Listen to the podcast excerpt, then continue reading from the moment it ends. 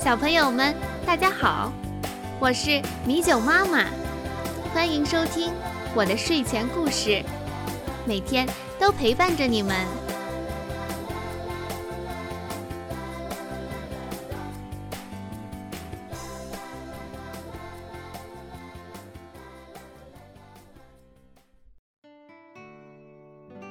我们今天要讲的故事叫《勇敢的小裁缝》。在一个阳光明媚的早晨，小裁缝收拾好店铺，高兴地出门旅行去了。当他穿过茂密的森林时，被一个又高又壮的巨人挡住了去路。看见你太好了，我正饿着肚子呢。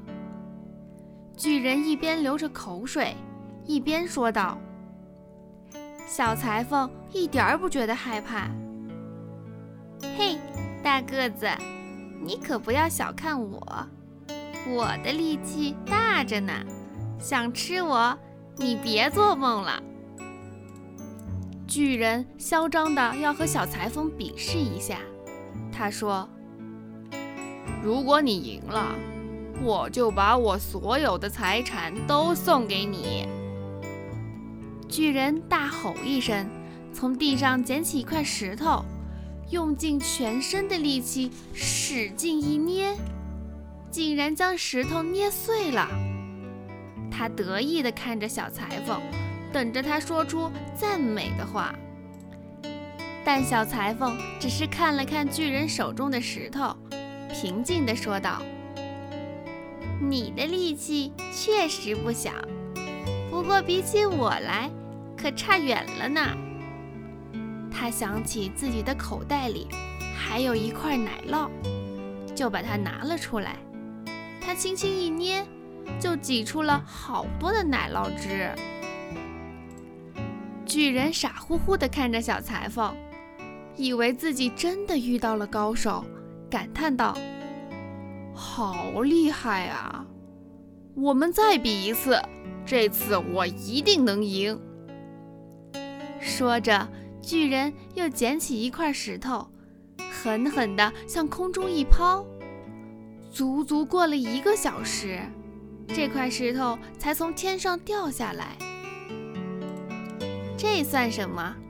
换做我来扔的话，他就别指望还能回到地面上来了。小裁缝趁着巨人不注意，他抓住了一只小鸟。他还装模作样的把小鸟当作石头，轻轻地向天空抛去。小鸟重新获得了自由，立刻飞得无影无踪。好吧，说起捏东西和扔东西，你是比我厉害一点儿。巨人连输两次，开始心虚起来。现在。看看你能不能和我一起把这棵树抬走。说完，巨人扛起一棵大树的树干就往前走。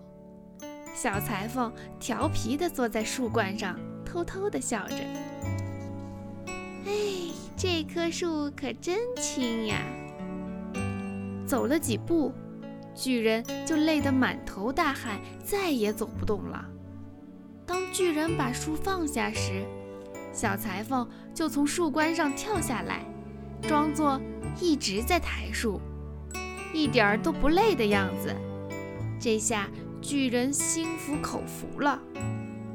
最终，小裁缝不但用自己的聪明才智保住了性命，还获得了一笔不小的财富。当我们遇到困难时，要像小裁缝那样。积极寻找解决的方法。